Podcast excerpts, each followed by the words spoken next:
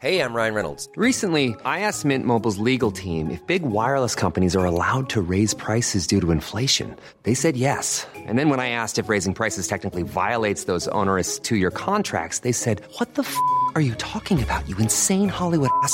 So to recap, we're cutting the price of Mint Unlimited from $30 a month to just $15 a month. Give it a try at mintmobile.com slash switch. $45 upfront for three months plus taxes and fees. Promo rate for new customers for limited time. Unlimited more than 40 gigabytes per month. Slows. Full terms at mintmobile.com.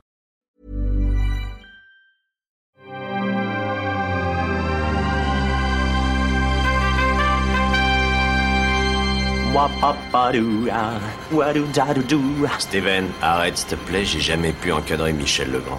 Salut nos ciné, votre rendez-vous avec le cinéma qui n'a jamais autant qu'aujourd'hui ressenti la profondeur et la véracité de l'adage millénaire de Nicolas Boileau, 20 fois sur le métier, remettez votre ouvrage puisque nous nous apprêtons, malgré l'évidente méfiance que nous inspire notre déjà bien trop longue expérience de la chose, à replonger de plein pied dans les marveleries en se penchant sur le cas tout frais tout récent de Captain Marvel, 21e entrée de l'inarrêtable catalogue du MCU, c'est vous dire si on est raccord avec la tirade précitée. On va faire ça avec un trio de valeureux guerriers de la critique, Julien Dupuis, salut Julien. Salut Thomas. Stéphane Moïsaki, salut Stéphane. Salut Thomas. Et Perrine Kenson, salut Perrine. Salut Thomas. C'est nos ciné épisode 179 et c'est parti. Tu fais un amalgame entre la coquetterie et la classe. Tu es fou.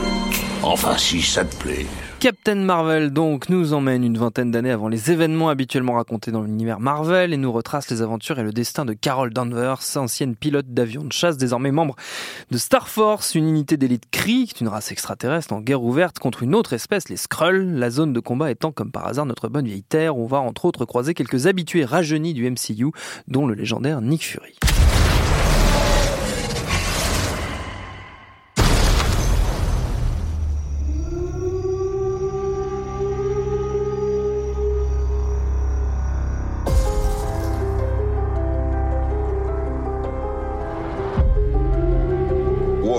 Universal language.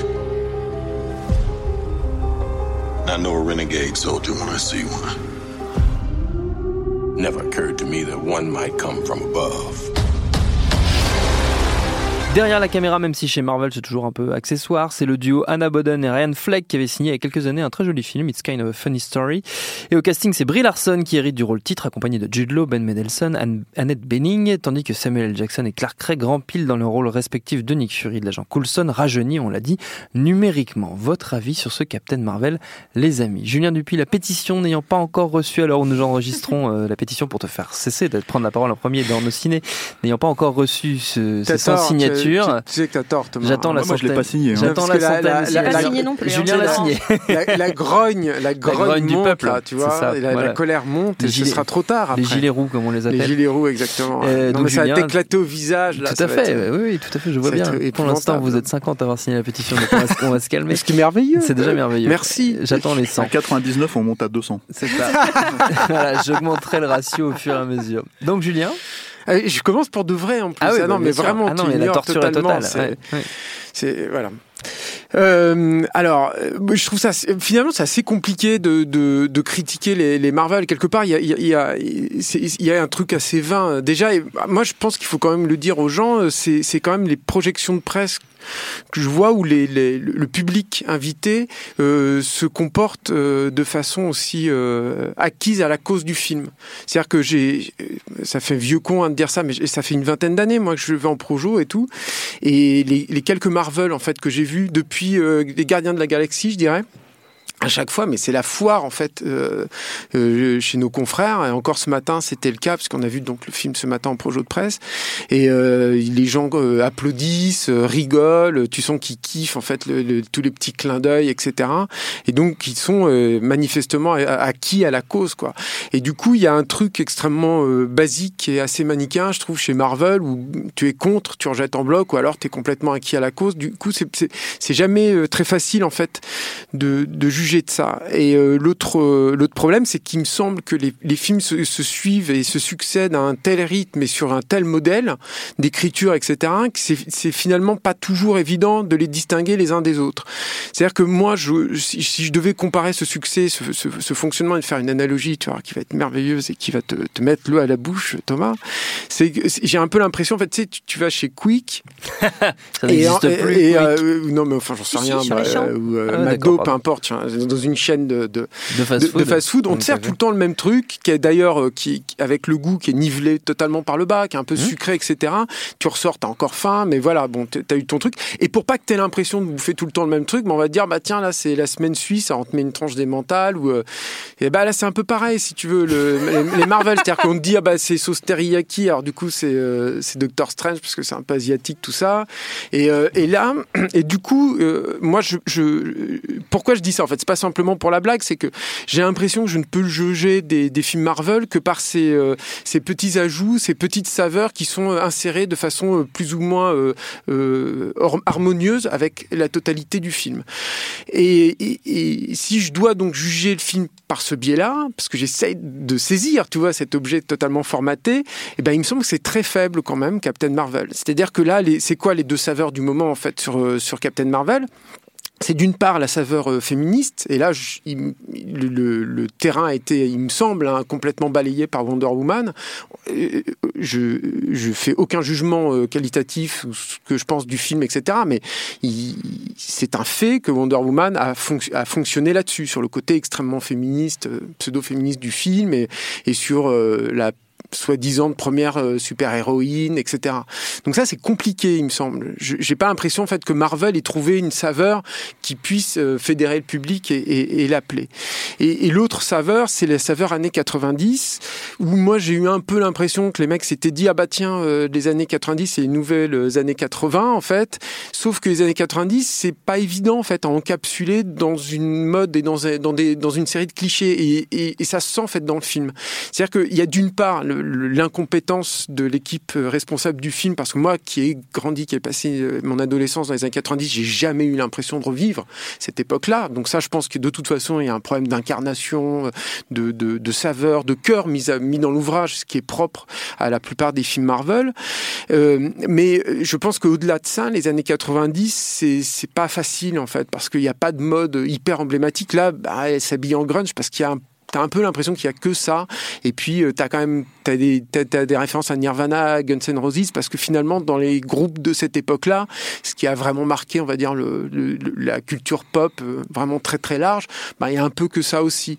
Et ça, c'est assez faible en fait. C'est-à-dire que c'est pas c'est pas que c'est pas là, ça l'est, et puis ils y vont quand même de façon très bourrine et très artificielle par par-ci par-là, mais mais c'est pas suffisant en tout cas pour être un bon produit d'appel, pour te dire ah bah tiens tu vas voir un truc qui change, euh, comme ça pouvait être le cas sur euh, sur d'autres euh, d'autres productions. Et le dernier élément en fait qui me semble très problématique dans Captain Marvel, toujours. Et là, j'essaie de m'adresser aux gens qui aiment ce genre de film. C'est le casting de Brie Larson. C'est-à-dire que Marvel, euh, il y, a, quand même des, qualités en fait qu'il faut leur connaître. Une certaine tenue technique, par exemple. Bon, même s'il y a, y a à redire de temps en temps, mais c'est quand même un studio qui sait faire des images, euh, sait juguler les talents des différentes sociétés d'effets spéciaux à qui ils font appel. Et ils ont quand même un, sens du casting qui fonctionne, je trouve. C'est-à-dire que le casting de Ant-Man, je trouve que c'était une bonne idée, qui vient d'Edgar Wright, on le sait, mais c'était quand même une bonne idée. Michael Douglas, c'était super. Voir Kurt Russell dans ce rôle-là dans Les Gardiens de la Galaxie 2, c'était une bonne idée aussi. Euh, le nouveau Spider-Man, moi, je le trouve super. J'aime pas le film, mais lui, je le trouve super. Et là, Brie Larson, c'est quand même un problème, je pense, dans le film. Alors, euh, je, viens un peu après la bataille, parce qu'on sait déjà qu'il y a un buzz assez négatif et qui, serait, euh, qui viendrait aussi de son attitude à elle. Mais elle a, elle a cette fille quelque chose qui, elle, dégage quelque chose d'assez antipathique et qui euh, empêche le personnage d'avoir un drame, de vraiment fonctionner. Parce que le seul drame finalement que pourrait avoir ce personnage de Captain Marvel, c'est d'être un, un personnage déraciné, qui ne sait pas d'où il vient et tout. Et finalement, c'est extrêmement difficile d'y croire dans le film. Et je pense qu'elle y est pour quelque chose. Et euh, parce qu'elle est là juste à mettre, à regarder de, haut les gens tout le temps, systématiquement, à mettre des torgnoles, etc. Et, euh, c'est difficile en fait de- d'aborder le film par, par son a priori. Et euh, dernière dernière strat, je trouve qu'en plus le film est très mal raconté. C'est-à-dire que je, y a une, par exemple, moi j'aime pas Black Panther, mais euh, la mise en place de l'univers de Black Panther, je trouve qu'elle fonctionne sur les 20 premières minutes. Tu sais où tu vas, tu sais où tu es, tu sais comment se situe ce monde-là, comment il peut exister par rapport aux autres, etc. Et qui sont en gros les personnages principaux. Et du coup, très rapidement, tu comprends quels peuvent être les enjeux du film. Là, tu mets beaucoup de temps à raccrocher les wagons parce qu'ils ont essayé de faire une espèce de narration narration déstructurée qui ne correspond pas du tout, à mon avis, hein, à l'école d'écriture euh, extrêmement euh, nivelée et jugulée en fait de, Marvel. Et, euh, et, du coup, voir les, les, enjeux, comprendre l'évolution des personnages, comprendre les pouvoirs même de, Captain Marvel, je trouve ça personnellement très difficile. Et, et ce qui devait arriver arriva en fait quand quand ces, ces écueils d'écriture-là, c'est que tu as des ventres mous dans le film qui sont bien tapés, quoi, qui sont très difficiles à surmonter. Donc moi, évidemment, j'aime pas le film parce que c'est un Marvel. Et c'est pas parce que c'est un Marvel que j'aime pas le film, mais c'est parce que c'est un film typique de formatage Marvel. Mais je, je, me demande même si les fans en fait de Marvel peuvent apprécier euh, mm. peuvent apprécier ce film. Vraiment, c'est une interrogation et à, à, avec tous ces, ces, outils en fait de jugement que je peux avoir. Euh, de mon côté, j'ai l'impression que ce ne sera pas forcément le cas.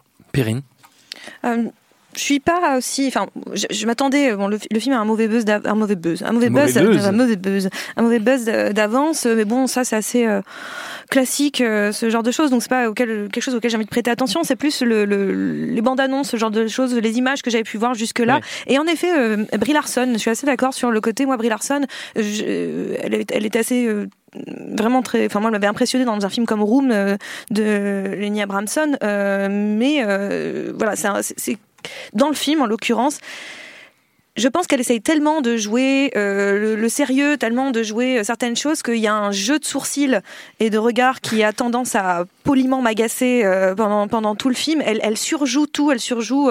Euh, justement, je suis assez d'accord avec Julien quand elle dit qu'elle elle regarde les gens de haut la plupart du temps et c'est assez vrai en fait. Il y, y, a un truc où on se sent pas, on se sent pas à l'aise. Ils essayent de créer une sorte de buddy movie un petit peu avec, avec donc Samuel Jackson rajeuni, bien rajeuni d'ailleurs, très très bien rajeuni. C'est assez impressionnant dans le film, mais et finalement, ça, ça, a du mal à prendre parce que, euh, parce qu'encore une fois, ils sont, ils ont pas l'air d'être sur une sorte de pied d'égalité. Mm. C'est-à-dire que elle, elle, le regarde aussi de haut, en fait, en permanence. Donc finalement, le buddy movie marche mieux avec le chat et et, et, Samuel Jackson que elle avec euh, avec Samuel Jackson en fait puisqu'il y a un chat euh, mais euh, en effet cette histoire d'années 90 c'est quelque chose qui m'avait assez euh, obsédé. C'est quelque chose qui est en train de vraiment d'arriver. De, de, le, le, le, 90s ouais, is the new 80s, c'est vraiment quelque chose qui est en train d'arriver. Le revival années 90. Pour tous les gens qui les ont vécus, c'est une mauvaise nouvelle. Mais... Bah, c'est assez étrange. Et c'est vrai que c'est assez étrange de vouloir encapsuler les années 90 en quelque chose parce que c'est elles sont assez, euh, comment dire, fluctuantes. Il y a plein de choses qui, qui se sont passées, surtout en termes de style.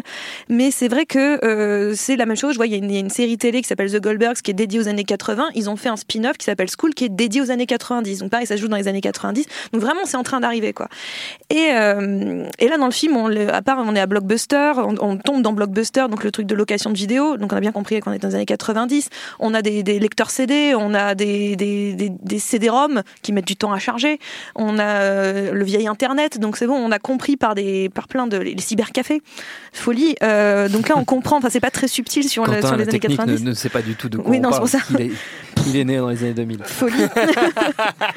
Folie. Non, mais après, moi, là où j'ai presque plus vu l'influence années 90, c'est pas tellement avec ces détails très très appuyés, et aussi la musique, hein, parce que entre Gwen Stefani, les All Saints, euh, etc. Moi, Ah, j'étais ravie. C'était c'était ma jeunesse, mais j'ai chanté toutes les chansons, hein, donc j'étais très contente, mais juste pour moi. Euh, donc ça, c'était juste ça. Mais euh, c'est plus presque dans les références au cinéma.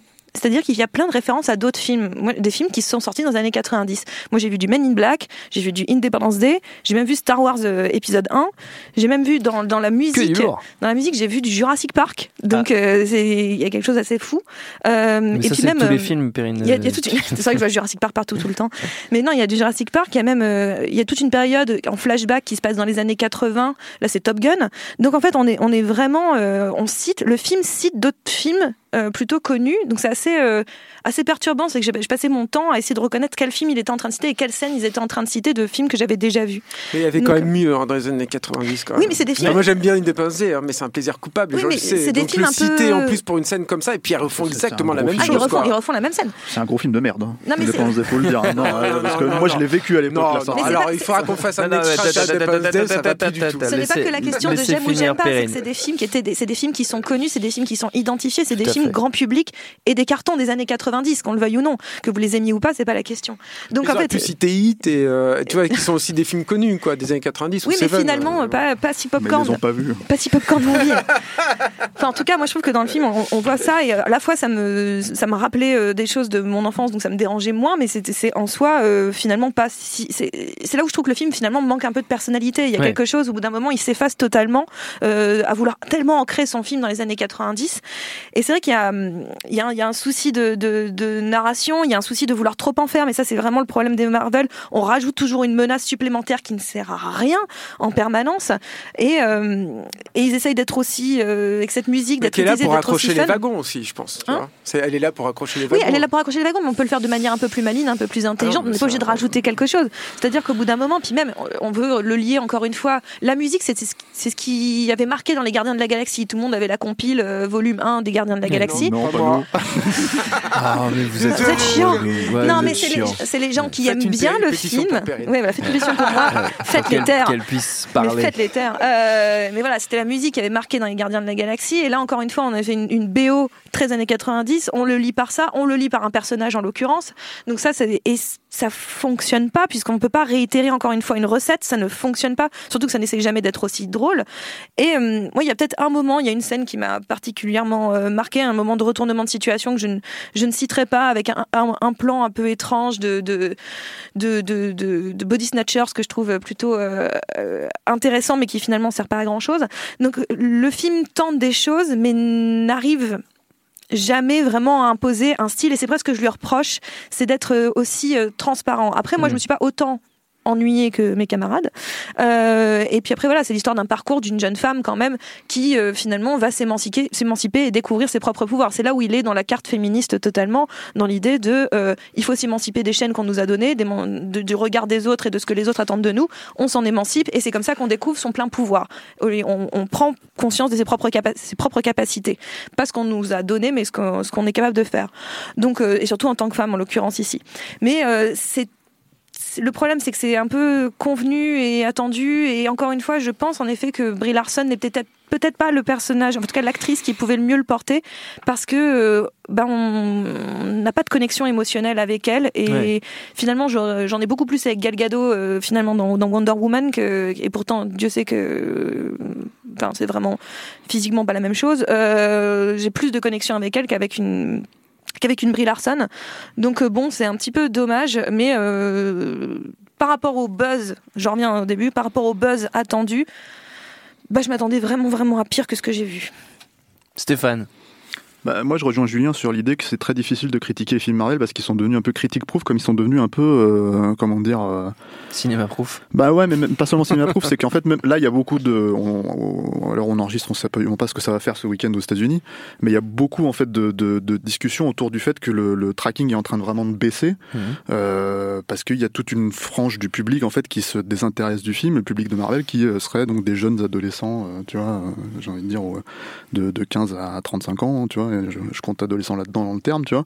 Mais le truc, c'est que c'est que ça, on sait pas. Euh, après, est-ce que ça va impacter vraiment euh, Marvel? À mon avis, pas du tout, parce que dans deux mois, il y a, y, a, y a Avengers qui arrive et ça a tout pété aussi, parce que tout le monde a mm. envie de voir ce qui s'est passé après le, le comment dire, euh, la fin de Avengers 3. Mm.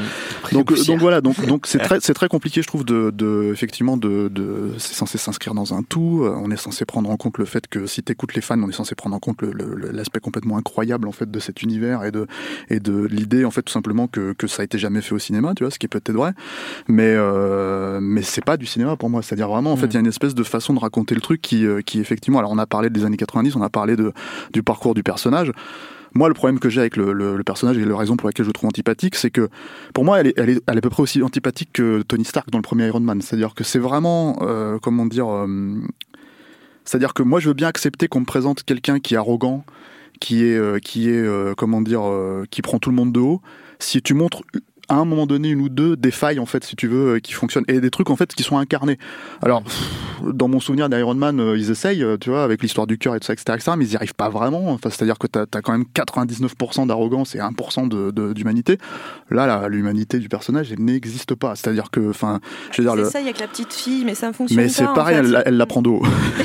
donc, voilà. donc, euh, donc, le truc, c'est que c'est, tu t'es, dans un espèce de, de système où, euh, où, tout simplement parce qu'on te dit que c'est un film, euh, comment dire, féministe et c'est, un, c'est female empowerment, comme on dit, bah en gros, si tu veux, tu peux pas la montrer avec certaines failles. Ce que moi je trouve complètement absurde, tu vois, parce que justement, c'est ce qui crée, c'est quand tu te démontres en fait, le, bah, c'est thèse, antithèse, synthèse, c'est simple, hein, tu mm. vois, je veux dire, c'est, la narration depuis, depuis que la narration existe, quoi.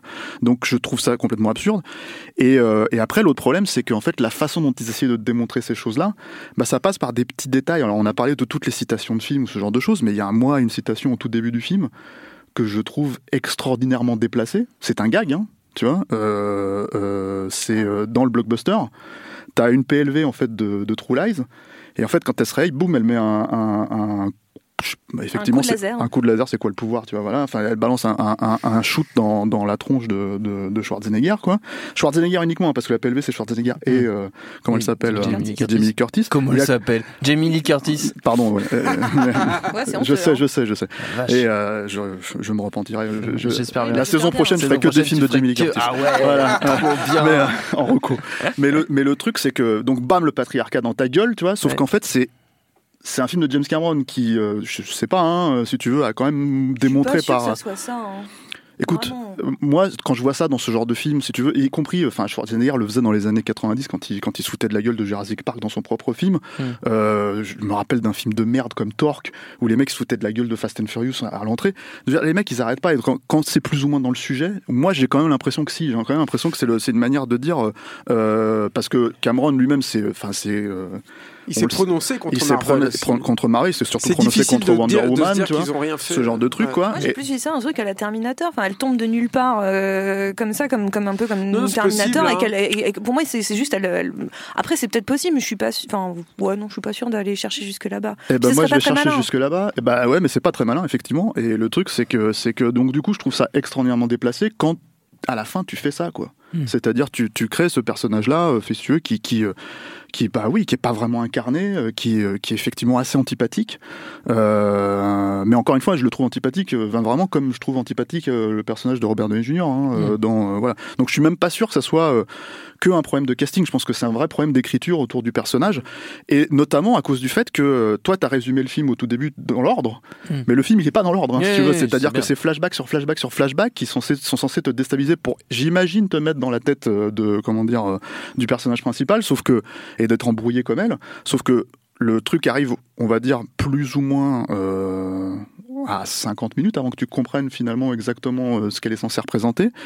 Et que le reste du film, et là c'est un gros problème d'incarnation aussi, euh, bah, il est interprété par des gens dont, de toute évidence qui ne savent pas de quoi ils parlent.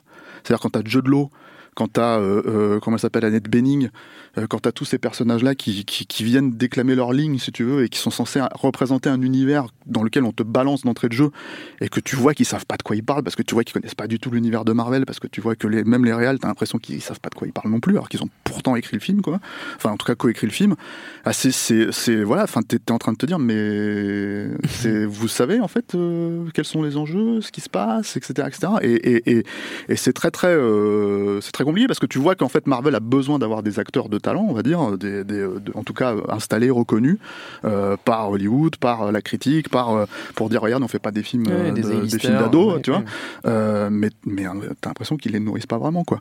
Après il y a la drague, ouais il y a la drague éhontée du public, c'est-à-dire que le film, alors je, sais qu'il est mort récemment donc forcément il, voilà, mais que le film s'ouvre à ce point-là sur Stanley, si tu veux, bah quelque part ça décrédibilise son caméo qui pourtant en fait a une touche un petit peu rigolote, je trouve dans les 90s, euh, dans le 19 porn du, du, du truc, puisqu'en fait ils font une référence à Malrats, dans, lequel il a joué. Euh, voilà, mais alors du coup c'est là où tu te rends compte que tout le monde applaudissait effectivement le, ce matin à la projection, tout le monde applaudissait le, le, carton d'ouverture, et personne n'a compris euh, de quoi ça parlait quand il faisait son caméo, ce qui est, ce qui est, ce qui est assez voilà bizarre quoi. Et puis après bah il faut, faut voilà si quand on parle de, de, de donner le pouvoir aux femmes, bah, tu leur fais faire quelque chose de plus fort que ce que tu vois là, hein, parce que c'est quand même le combien de Marvel là? 357e Voilà, donc 357e Marvel. et t'es juste en fait la, séquence d'action finale la moins impressionnante du film, quoi, de, mm. depuis longtemps, quoi. Tu vois, c'est-à-dire que même, même depuis Black Panther, même depuis tout ça, où moi je trouve que c'est à chier, tout ça, c'est là c'est hyper, hyper sobre en fait. Elle rentre à travers un vaisseau et le défonce. Voilà. Donc euh, sans enjeu parce que euh, comme t'as pas bien compris les pouvoirs juste à ce moment-là du film en fait tu, te dis ah, donc elle peut tout faire et elle est indestructible. Il y a un autre problème moi je trouve dramaturgique aussi dans le film qui est plus de l'ordre du détail en fait mais qui, qui, qui, contribue en fait à ton détachement par rapport au personnage principal, c'est que très tôt dans le film la nana alors que tous ses pouvoirs ne sont pas révélés, elle survit à un crash sur la terre. C'est-à-dire qu'elle est dans l'espace et elle se crache avec un, vaisseau et même elle a plus de vaisseau au bout d'un moment sur la Terre et elle survit à ça. Et ça, je me suis dit, mais c'est un gros problème en fait. C'est-à-dire que si, si le, ton personnage principal il a survécu à ça et qu'il il se redresse sans égratignure, bon, elle a un peu de poussière quand même sur, sur elle et tout, comment tu peux vibrer en fait pour elle? À quel moment tu peux te dire putain elle est vraiment en danger? Moi j'ai eu un gros, ça fait partie aussi des problèmes du film c'est je, je, n'ai pas euh, compris quel était finalement son point faible. Et, et même quand elle euh, elle découvre le, le, plein potentiel de ses pouvoirs je trouve ça extrêmement flou ou mal raconté. Parce que c'est un pouvoir qu'on lui a implanté mais non en fait c'est en lui enlevant qu'elle le révèle. Enfin bon je vais pas tout révéler pour le pour, pour le public et tout. Je vais juste rajouter un tout petit truc Perrine si mais euh, mais je vais juste dire qu'il y a un autre problème aussi sur le film, euh, c'est que et c'est là où moi je trouve qu'ils sont, ça tire à la ligne Marvel, c'est que ils, se retrouvent encore avec, c'est un peu spoiler ce que je vais dire, mais ils se retrouvent avec un fonctionnement narratif qui est équivalent à plein de leurs films précédents, je trouve, qui est euh, ton héros travaille pour une structure et cette structure se révèle être moins louable ou mm. noble euh, que, que, ce que tu penses en fait. Et c'est un truc, moi j'ai l'impression que je l'ai vu beaucoup dans Marvel. Quoi. Enfin, je dirais, le Captain America 2, si mes souvenirs sont bons, c'était intégralement ça. Euh, et, euh, dans Les Gardiens de la Galaxie, je crois me souvenir qu'il y avait un truc un peu comme ça. Dans Doctor Strange, je crois aussi, il y, avait un, il y avait un truc aussi comme ça dans Doctor Strange où finalement c'était pas le cas, mais tu, pendant longtemps tu pensais que c'était le cas et tout. Et là, je me suis dit, putain, ils sont, sont encore à, à ressortir cette ficelle-là. Pardon, Perrine. Perrine. Non, non, c'était euh, sur euh, sur les super pouvoirs parce qu'en fait à un moment donné, je me suis dit c'était un peu le Captain Marvel était un peu le, le, Superman de, parce qu'en fait elle mm. elle a des super pouvoirs, elle paraît mm. imbattable littéralement puisque encore une fois on n'a pas toute la donnée euh, de, de, son pouvoir, mais elle, elle peut voler, enfin elle peut faire beaucoup de choses avec, hein, vraiment. Donc c'est c'est assez extraordinaire. Sauf que c'est un peu Superman sans la kryptonite. Donc c'est à dire qu'on n'a pas dans le film on n'a pas trouvé sa kryptonite, on ne sait pas justement ce qui la mettrait vraiment en danger puisque à un moment donné il y a une séquence bah, de, de fin de, fin de vers la fin une grosse bataille hein, évidemment une sorte de volonté de climax de bataille quoi et j'étais vraiment en train de me dire oui, mais par quel angle on l'attaque en fait? Puisque littéralement, je ne vois pas ce qui peut euh, la détruire. Euh, et c'est vrai que je suis d'accord avec Julien, je ne suis pas inquiète à aucun moment pour elle. C'est là où finalement, c'est quand même l'idée, c'est quand même de faire un film sur un personnage féminin, euh, donc l'évolution qui, qui, se découvre. Hein, je l'ai déjà dit tout à l'heure. Et finalement, le personnage pour lequel je suis plus inquiète, qui m'intéresse presque le plus, c'est celui de Samuel Jackson, qui va, qui va, qui va plus ou moins lui aussi faire un parcours. Et ça, c'est presque ce qui m'intéresse le plus dans le film, c'est que d'un seul coup, on déconstruit un petit peu le côté Avengers d'avant, où c'est vraiment juste les super-héros qui se réunissent et oh, on est copains et oh, on va sauver le monde tous ensemble. C'est euh, l'idée que ça vient de beaucoup plus loin et c'est comment euh, le personnage de Samuel Jackson c'est euh, à, créer son, son shield à lui, dont on entend parler depuis 21 euh, films pour certains, 357 pour d'autres. Mais euh, donc du temps ressenti. Du temps ressenti. Mais c'est vrai que et d'un seul coup là, j'aimais bien cette idée qu'on déconstruise un petit peu ce truc-là et qu'on voit comment ça s'était né. Et ça, ça m'a plus intéressé. Et c'est quand même relativement problématique pour moi de me dire que ce qui m'intéresse le plus dans le film, c'est l'intrigue secondaire et pas l'intrigue principale qui concerne ce personnage de Carol Danvers. Quoi. Avant de se quitter, chers amis, on va faire un petit tour de, recommandations. Alors, on n'est pas obligé de rester dans l'univers Marvel. Perrine fait merde avec, euh, avec euh, sa bouche, euh, silencieusement. Ça veut dire qu'elle n'a pas de recoprette là tout de suite. Donc, je vais une nouvelle fois donner la parole à Julien Dupuis parce que finalement, c'est ce qu'on aime. C'est ce qu'on aime. Souffle sur les braises de la colère. Donc Julien, oui, alors pas grand chose. En fait, il y a les, les, les, films de super-héros en fait depuis qui se revival de, depuis le, début des années 2000 pioche allègrement dans le tokusatsu japonais. Donc les, tout ce qui est super-héros japonais, il y a des films, il y a des beaucoup de séries surtout, des trucs super formidables. Je, je vous invite à découvrir tout ça. Euh, et je, je, je, me suis dit du coup, bah tiens, je, je vais en conseiller un parce qu'on n'en a jamais parlé.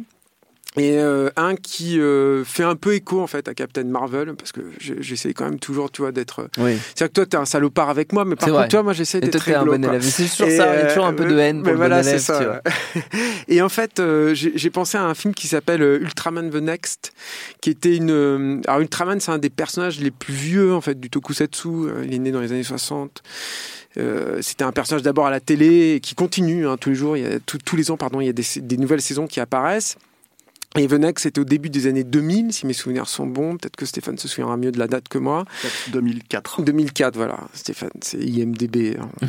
Vivant, c'est son, c'est ça, son super pouvoir. Et, euh, et, en fait, ils avaient. L'IMDB grec. Ils avaient tenté, il y avait eu la même chose sur euh, Kamen Rider qu'un autre, euh, une film. si, si, je vous emmerde, par contre, il faut le dire. Mais non, mais. tu vois ce que ça fait. et, euh, mais, et, et, ils avaient fait une tentative, en fait, de faire, c'était un peu à la Nolan. C'est-à-dire, ils essayaient de, de, de